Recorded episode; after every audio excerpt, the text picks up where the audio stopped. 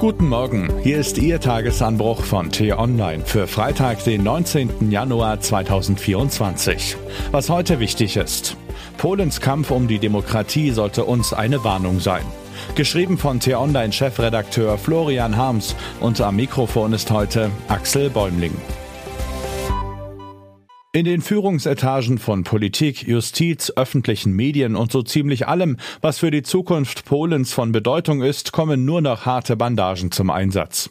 Denn es ist ein Kampf entbrannt, in dem es um nichts weniger als das Schicksal des Landes geht. Angefangen hat er mit einem einfachen Vorgang, einer Wahl. Die hat die bisherige Opposition im Oktober gewonnen. Neue Koalition, neue Regierung, neues Spiel, so geht das eben zu in einer Demokratie. Hätte man gedacht.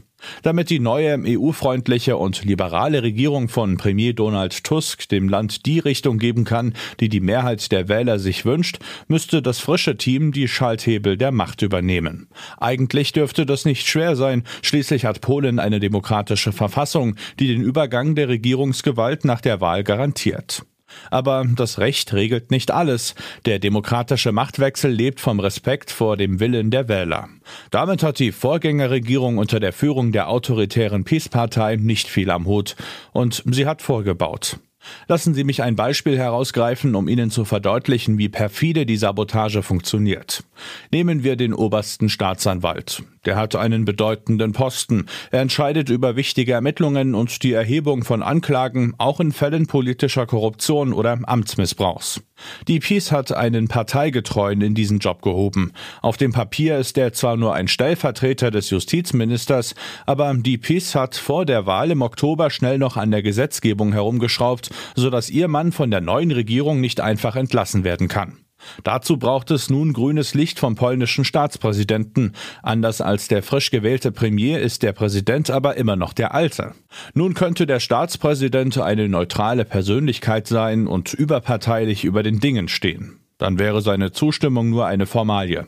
Tatsächlich ist der Präsident zwar parteilos, aber nur weil er bei seinem Amtsantritt pro forma sein Peace-Parteibuch zurückgegeben hat.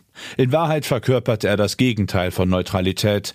Der Entlassung eines strategisch platzierten Akteurs aus dem eigenen Lager zuzustimmen, das kann man bei Präsident Duda vergessen. Deshalb bleibt der von der abgewählten Vorgängerregierung ernannte oberste Ermittler im Amt. Und das ist nur ein Beispiel von vielen. In Behörden und Gerichten läuft es ähnlich. Die Reihe solcher Beispiele ließe sich fortsetzen. Für uns in Deutschland hält der Machtkampf zwischen Demokraten und Autokraten in Polen eine Lehre bereit. Trotz Verfassung und Verfassungsregeln spielen im demokratischen Prozess ungeschriebene Gesetze eine überragend wichtige Rolle. Nur merkt man das normalerweise nicht. Nicht nur einklagbares Recht, sondern die unsichtbaren Grenzen des politischen Anstands sorgen dafür, dass ein Machtwechsel so geräuschlos und reibungslos verläuft, wie wir Wähler das zu Recht erwarten.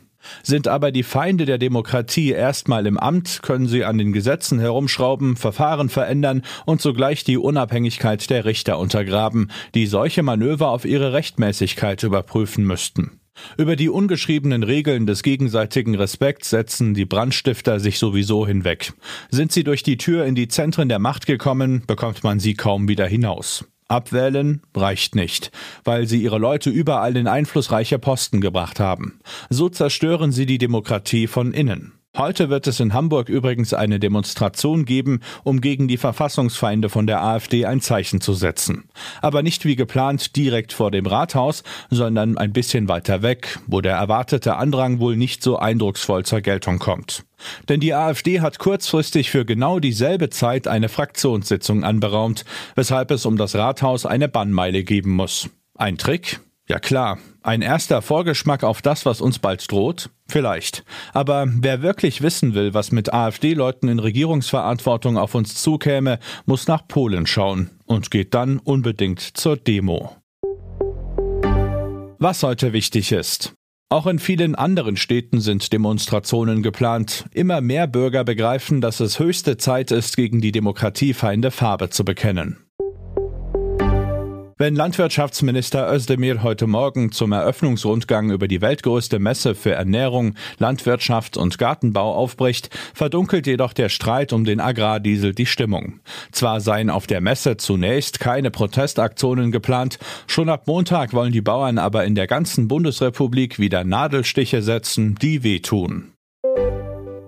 Und was ich Ihnen heute insbesondere empfehle, bei uns nachzulesen, das Potsdamer Geheimtreffen von Neonazis, AfD-Extremisten und CDU-Mitgliedern ist kein Einzelfall.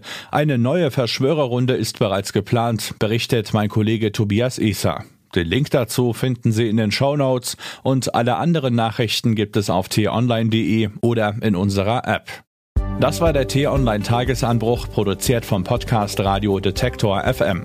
Am Wochenende geht es um gesunde Ernährung, die man sich auch leisten kann, und die Frage, sind unsere Lebensmittel zu billig?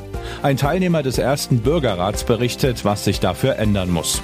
Die Folge gibt es morgen früh hier im Tagesanbruch-Podcast. Vielen Dank und Tschüss.